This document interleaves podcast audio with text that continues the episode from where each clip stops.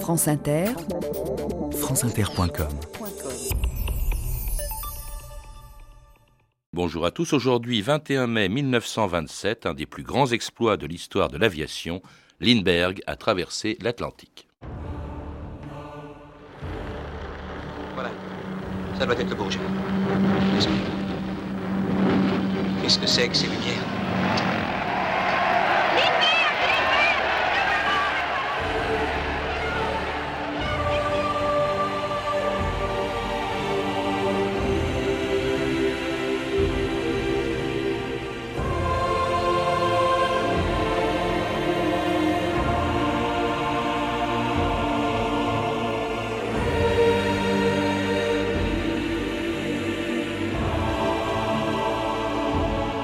2000 ans d'histoire.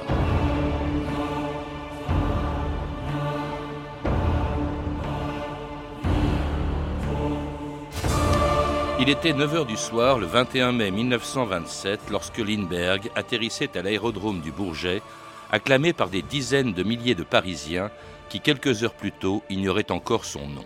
En 33 heures, cet Américain de 25 ans était devenu le pilote le plus célèbre de tous les temps.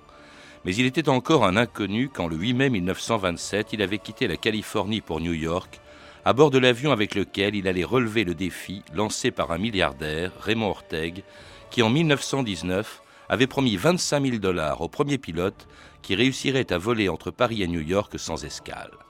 Un pari insensé pour l'époque et qui allait coûter la vie à deux Français, disparus quelque part en mer, quelques jours à peine avant l'exploit de Lindbergh. Maintenant que 40 heures se sont écoulées depuis leur départ de Paris, il devient malheureusement de plus en plus certain qu'une tragédie s'est déroulée quelque part au-dessus de l'Atlantique. Les experts pensent que la glace qui s'est formée sur les plans dans la région froide et humide de Terre-Neuve a pu alourdir l'avion de Nangesser-Écoli et entraîner sa chute. Cependant, sur l'aérodrome de New York, Chamberlain d'une part, le commandant Byrd d'autre part, compte décoller en direction de Paris par cette mystérieuse route aérienne qui a déjà coûté la vie de tant de pilotes. Une dépêche de San Diego, en Californie, nous apprend qu'un pilote d'une ligne postale, Charles Lindbergh, se dirige sur New York pour prendre part à cette gigantesque compétition transatlantique.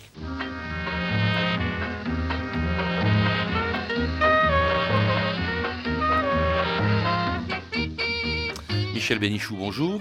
Vous venez de publier aux éditions La Rivière une biographie passionnante de Lindbergh, dont la vie ne se résume pas à cette traversée qui a fait de lui le pilote le plus célèbre peut-être de tous les temps. Vous rappelez également l'importance qu'a pu avoir sa jeunesse euh, pour, euh, pour l'avenir, sa sympathie aussi qu'il aura plus tard pour le régime nazi. Euh, mais avant d'en parler, je voudrais que, avec vous, on revienne sur cet exploit de, de 1927, car si aujourd'hui tout le monde survole presque tous les jours l'Atlantique infiniment plus vite que ne l'a fait Lundberg, il y a 70 ans, c'était un exploit et c'était une difficulté même mortelle. On vient de l'entendre avec la mort de Nagesser et Colli qui ont disparu quelques jours à peine avant que Lindbergh ne décolle lui-même à direction de Paris. Et on pourrait citer bien d'autres personnages qui ont disparu en tentant cette traversée. Mmh. Ils ont été extrêmement nombreux à disparaître, euh, pour certains au large de Terre-Neuve et pour d'autres, comme euh, euh, les camarades de René que juste au bout de la piste à Roosevelt Field, là où leur avion a explosé. Il faut rappeler qu'il n'est pas le premier à traverser l'Atlantique. Avant lui, euh, en 1919 justement, il y a deux hommes, deux Anglais, John Alcock et Charles Brown, qui avaient déjà traversé l'Atlantique, mais sur un parcours plus réduit. C'était entre Terre-Neuve, je crois, et l'Irlande. Hein. Le, pari que lance euh, le, milliardaire Orteg, c'est Paris-New York ou New York-Paris. Le, programme de, Raymond Orteg, le prix de Raymond Orteg, c'est de relier l'Amérique à l'Europe de continent à continent, et de New York-Paris, bien évidemment. Mais c'est surtout de continent à continent, ce que n'imposait pas le précédent prix du Daily Mail, qui avait fait la, la traversée de la Manche en 1909 qui euh, ne consistait qu'à traverser l'Atlantique, euh, tout simplement. Et on pouvait aller de Terre-Neuve à l'Irlande. Alors à cette époque-là, Lindbergh est très jeune. Euh, il a 17 ans, 1919, quand ce pari est lancé, quand ce défi est lancé. il est déjà passionné par l'aviation, il en rêve. Et il a une jeunesse, vous le rappelez, Michel Bénichou, qui a été déterminante. Il est le fils, il faut le rappeler, il est né en 1902. Il est le fils, tout son nom, d'un immigrant suédois. Il est le fils, le petit-fils d'un immigrant suédois qui ne s'appelait pas Lindbergh, mais qui a mm. adopté le nom de Lindbergh. Euh, le père de Lindbergh est un personnage assez particulier. On saura qu'il souffre d'une tumeur au cerveau, ce qui justifie probablement son comportement. L'enfance de Lindbergh n'est pas une enfance très heureuse. Les deux parents ne s'entendent pas beaucoup. L'enfant est isolé, il, il, vit presque tout seul dans les bois, dans le Minnesota. Son meilleur ami, il l'a dit, c'est un chien. Et lorsque euh, son père est parlementaire, lorsque son père est élu à Washington, euh, euh, il le suit avec sa mère, bon gré mal gré, parce que les parents ne vivent plus ensemble. Et à l'école, on se souvient qu'il ne se mêle pas à ses petits camarades, il refuse de les toucher. Faire une ronde, il ne veut pas. Par contre, quelque chose le fascine, c'est la mécanique. Et, l'aviation. Il est très jeune, euh, je crois qu'il obtient son brevet de pilote en, 1922. Euh, il, euh, il, travaille dans l'armée. C'est un pilote assez brillant, hein, et même dans, dans l'aéropostale américaine. C'est un pilote très doué, hmm. très très doué. il, va, il va commencer à faire de l'aviation comme certains commencent des études dans un domaine où jusqu'à présent ils n'ont pas échoué. Et puis il va se révéler euh, extrêmement courageux. Et avant d'être pilote, il va être cascadeur. Il va se promener entre les ailes des biplans, comme ça se faisait beaucoup à l'époque. Il va sauter en parachute. Il va sauter en parachute beaucoup et il sera d'abord connu comme parachutiste. Hmm. Alors il veut relever ce, défi euh, justement de, Raymond Orteg, euh, il, moins pour l'argent d'ailleurs que pour la gloire hein, qu'il cherche manifestement. Et alors il va se faire construire un avion qui est l'avion de l'exploit, qui s'appelle le Spirit of St. Louis. Pourquoi ce nom, euh, Michel Bénichou? Alors l'histoire est assez compliquée et je ne suis pas sûr que quelqu'un l'a raconté avant moi. Je l'ai découverte un peu par hasard pour tout vous dire. Euh, Lindbergh n'a jamais appelé son avion Spirit of Saint Louis. Il lui a pas donné de nom. Il a fait fabriquer l'avion de ses rêves parce qu'il ne pouvait pas acheter l'avion de ses rêves qui était un Belanca. Donc il a, trouvé quelqu'un euh, à San Diego en Californie pour lui construire euh, un avion qui ressemblait beaucoup à ce Belanca. C'est un monoplan monomoteur. Et cet avion, c'est la société qu'il construit s'appelle Ryan et on le baptise NYP, New York Paris. Mais Charles Lindbergh n'a pas d'argent ou très peu d'argent. Et il a des parrains, des parrains fortunés qui sont euh, des hommes d'affaires et des banquiers de Saint-Louis, dans le Missouri. Il se trouve aussi que tous ces gens font partie de la même loge franc-maçonne que Charles Lindbergh.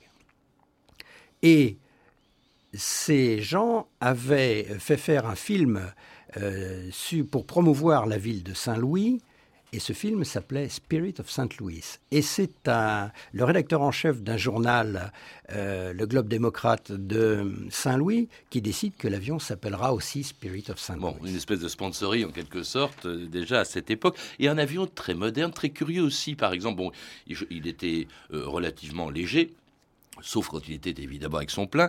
il avait, il était moitié métal, moitié bois. Il y a une caractéristique très spéciale, très curieuse, c'est qu'il n'y avait pas de pare-brise. C'est-à-dire qu'en fait, euh, il, pouvait voir sur le côté, pas devant lui, et qu'il se dirigeait grâce à un périscope, Michel Bénichou. Alors ça, c'est la volonté de Charles Lindbergh. C'est pas du tout une particularité des avions de l'époque. C'est Charles Lindbergh qui a voulu que les choses soient comme ça. Pourquoi? Mais parce que souvent, à l'époque, pour des raisons de centrage, euh, le pilote était assis à l'arrière et puis la charge était mise euh, sur le centre de gravité, ce qui signifie que quand il y avait de la charge ou il n'y avait pas de charge, on ne modifiait pas le centrage de l'avion. Hein. L'avion, c'est comme une balance. Euh, quand l'avion est bien centré, eh c'est que tout le poids n'est pas dans les plateaux, mais au contraire, il est au centre. Voilà. Le poids, c'est surtout le carburant. En fait, je crois que les deux tiers du poids de l'avion, c'était très important pour pouvoir traverser l'Atlantique, c'était de, l'essence, Michel Bénichou. L'avion à vide pèse euh, un peu plus de 900 kilos et il emporte plus d'une tonne de sang d'essence. C'est un, véritable exploit, tout à fait. Et euh, Charles Lindbergh, lui, a souhaité être assis derrière le réservoir.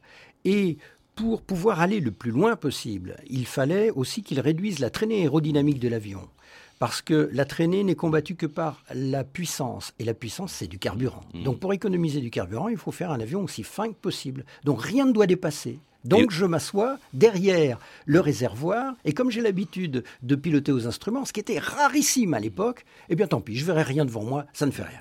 Allégé en tout cas au maximum pour la traversée que Lindbergh entreprend le 20 mai 1927 lorsque justement sur l'aérodrome de Roosevelt Field à New York à 7h52 heure locale, Lindbergh fait son check-up avant de tenter l'exploit le plus fantastique de l'histoire de l'aviation. Deux bidons pleins d'eau douce. Oui. Un livre de bord. Oui. Des cartes Oui. un couteau, oui, un coussin de siège, oui, deux lampes torches, oui, deux fusées d'atterrissage, oui. À mon avis, vous devriez prendre un parachute, Slim. Non, ça ferait trop de poids, 10 kilos environ, le poids de 12 litres d'essence. On a complété les pleins, les réservoirs sont bourrés jusqu'au bouchon. Très bien. Essence ouverte, contact coupé. Contact.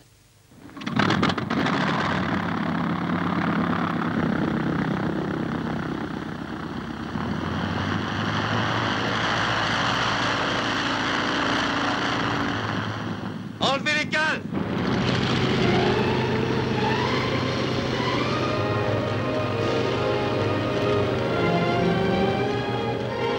Deux heures. Presque 300 km par an. J'ai un léger vent dans le dos. Si je pouvais maintenir cette moyenne, dans 38 heures, je me poserai à Paris.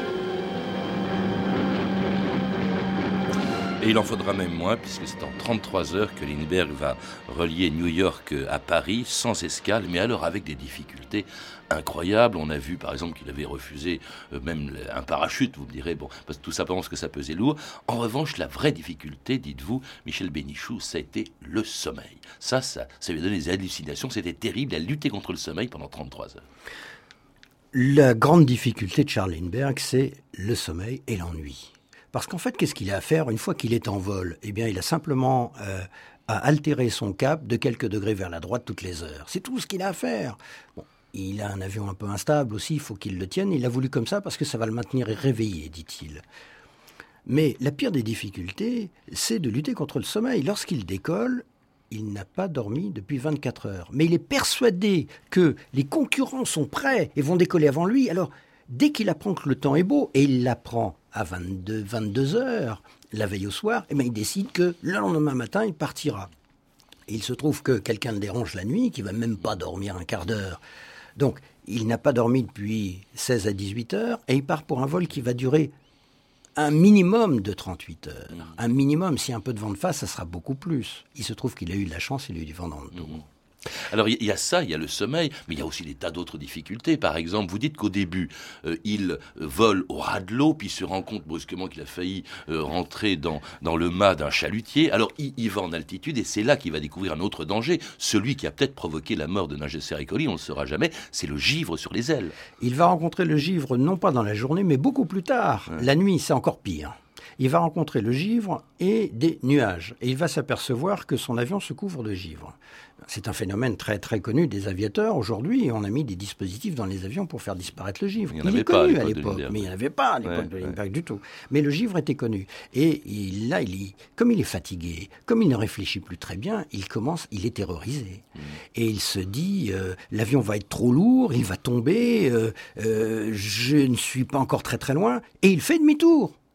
Et il fait demi-tour. Et puis il se raisonne. Il s'aperçoit que la couche de givre finalement ne s'épaissit pas, qu'elle a plutôt tendance à disparaître. Alors il repart dans l'autre sens. Et là, il va se trouver pris dans les nuages. Alors il va essayer de monter au-dessus des nuages parce que justement, les nuages c'est de l'eau et ça se transforme en givre. Donc faut pas rentrer dans les nuages, même si son avion est fait pour euh, voler un peu aux instruments.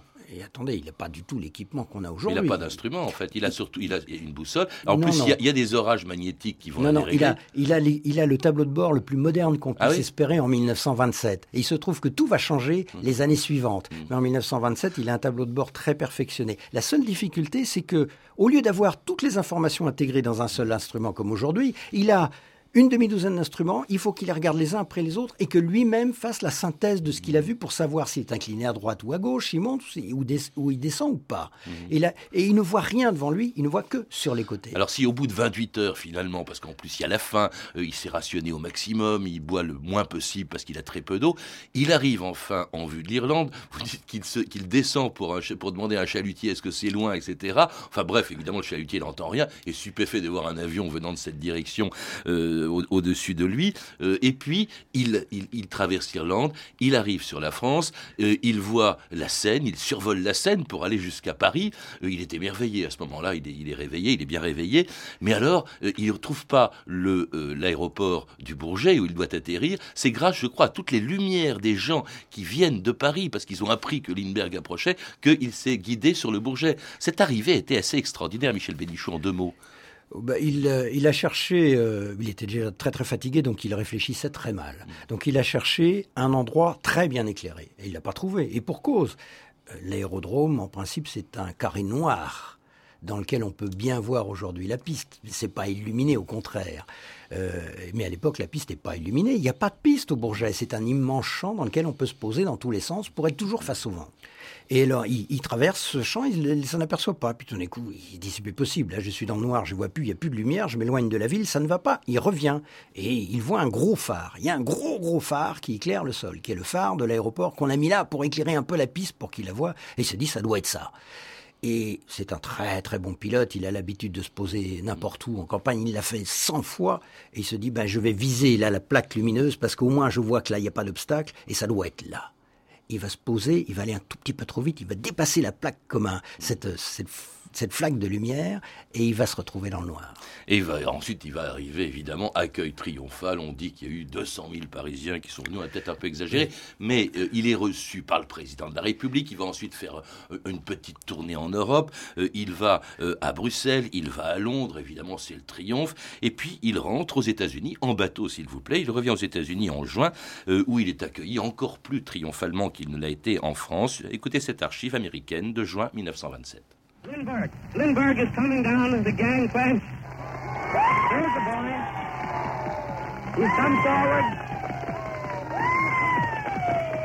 When I landed at Le Bourget a few weeks ago, quand j'ai atterri au Bourget il y a quelques semaines, j'ai atterri avec l'espoir de visiter l'Europe.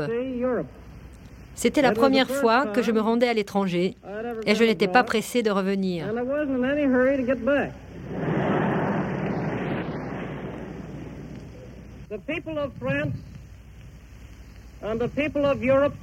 Les populations de France et d'Europe m'ont demandé de rapporter au peuple d'Amérique ce message. Vous avez vu s'exprimer à travers vous l'affection du peuple français pour le peuple américain.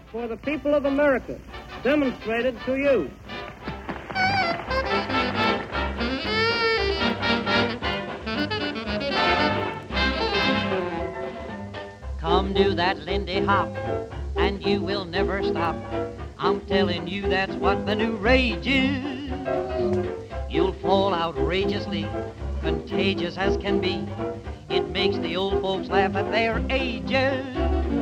Watch the way that they go, it puts new life in their shoes.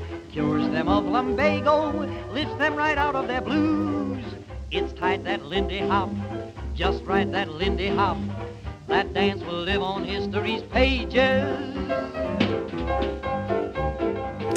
That Lindy Hop, c'était un Charleston composé en l'honneur de Charles Lindbergh et joué par Duke Ellington lui-même et l'orchestre du Cotton Club, extrayant la popularité de Lindbergh quand il revient dans son pays. Michel Benichou, il y a eu cette fameuse parade à New York, il est accueilli évidemment par le président américain de l'époque qui est Coolidge. Enfin, il est, c'est l'homme le plus populaire des États-Unis. On n'imagine pas euh, la popularité de Lindbergh. Vous avez dit tout à l'heure le pilote le plus célèbre du monde. Je préférerais dire l'homme le plus célèbre du XXe siècle. Mmh. Ah oui Absolument. On n'imagine pas le délire des foules autour de Lindbergh. Et à l'époque, il n'y a pas de télévision. Donc on veut le voir en chair et en os. On se précipite partout où il va. Et malheureusement, euh, et c'est là que le drame commence, c'est que Lindbergh n'aime pas la foule. Il a peur de la foule. Il ne veut pas s'exprimer à la demande. Et il se cache. Il, va se marier, il va avoir un enfant, et euh, arrive la crise de 1929, où c'est le désespoir pour une grande partie de la population américaine. On voudrait bien que Lindbergh soit là pour remonter le moral de tout le monde. Et puis, euh, ben, il n'y a pas de nouvelles. Lindbergh refuse de voir les journalistes, refuse de leur parler. Et on lui reproche aussi de s'être enrichi pendant cette période. Et c'est aussi une, des raisons du drame qui va le frapper. En 1932, son fils est enlevé. On le retrouvera mort deux jours plus tard. Évidemment, un rapt contre rançon. Euh, alors, il y a eu ce procès. évidemment la famille, cette famille, cet enfant. Euh, la mort, la perte de cet enfant affecte terriblement euh, Lindbergh. On retrouve le présumé coupable qui était Hopman en 1934. Il sera exécuté, condamné à mort, exécuté deux ans plus tard. Mais même à ce moment-là, on, voit que Lindbergh n'est pas très populaire. Au lieu de d'être derrière lui, l'opinion d'abord est frappée. Il y a des gens qui disent mais Hopman n'était sans doute peut-être pas coupable, donc qui lui en veulent d'avoir voulu la mort évidemment de celui qui avait enlevé son enfant. Indubitablement, on commence à vouloir se venger de Lindbergh, et la presse en particulier. La presse estime qu'elle a fabriqué Lindbergh, ce qui est quand même pas tout à fait vrai, et elle se dit, bah, je vais le démolir. Donc, pendant le procès, le procès est bâclé. C'est un procès injuste, il est mal monté. L'enquête de police a été remarquable, l'arrestation de Hauptmann est justifiée, mais Hauptmann dit qu'il est innocent. Et on ne, on ne prouvera jamais pendant le procès s'il a eu des coupables, s'il est comparse ou s'il est vraiment, vraiment coupable. Donc il va rester un doute. Lindbergh lui est persuadé qu'il est coupable. Donc à partir de là, on peut construire n'importe quelle rumeur, y compris les, rumeurs les plus ignobles. On a dit qu'il avait tué son fils lui-même. Enfin, c'est en, tout cas, il part à l'étranger, ce qu'on va lui reprocher. Euh, certains, en tout cas, vont le faire. Et là, il va en Europe. Là, il fait des rencontres qui commencent à devenir vraiment inquiétantes, euh, euh, plutôt désagréables. Alexis Carrel. et puis, alors surtout, il va en Allemagne. Et puis, il, il éprouve, il manifeste ouvertement de la sympathie pour Hitler et également pour Mussolini. La sympathie de Lindbergh pour les régimes autoritaires euh, d'Europe euh, n'est pas due à sa sympathie pour euh, le nazisme ou pour l'antisémitisme ou quoi que ce soit. Il est avant tout anticommuniste. Et parce qu'il est anticommuniste, il dit qu'il ne faut pas faire la guerre en Europe, alors que les rumeurs de, de guerre sont très fortes. Il ne faut pas faire la guerre en Europe parce que ça va affaiblir l'Europe de l'Ouest et ça va permettre au communisme de déferler comme l'Allemagne, à l'époque, la propagande allemande fait un, effet terrible. On est persuadé que l'Allemagne est ultramoderne. Il dit c'est l'Allemagne qui défendra l'Europe. Il faut donc pas lui faire la guerre. il va aller très loin parce qu'il déteste également le président des États-Unis qui est Roosevelt, au point d'ailleurs de s'en prendre violemment à l'administration euh, américaine, euh, accusée avec euh, les Britanniques et les Juifs, dit Lindbergh, de vouloir entraîner l'Amérique dans la guerre deux ans après qu'elle ait commencé en Europe. Écoutez ce discours terrible de Lindbergh à Des Moines dans l'Iowa le 11 septembre 1941. We cannot allow the natural passions and prejudices of other peoples nous ne pouvons permettre que les passions et les préjugés d'autres peuples conduisent notre pays à la destruction. Avec les Britanniques et les Juifs, l'administration Roosevelt est l'un des trois groupes les plus puissants qui amènent notre pays vers la guerre. Si l'un de ces groupes arrête sa propagande pour la guerre, je pense que le danger de notre participation sera écarté. C'est une guerre qui ne peut être gagnée que si l'on envoie nos soldats se battre au loin contre des armées plus puissantes que les nôtres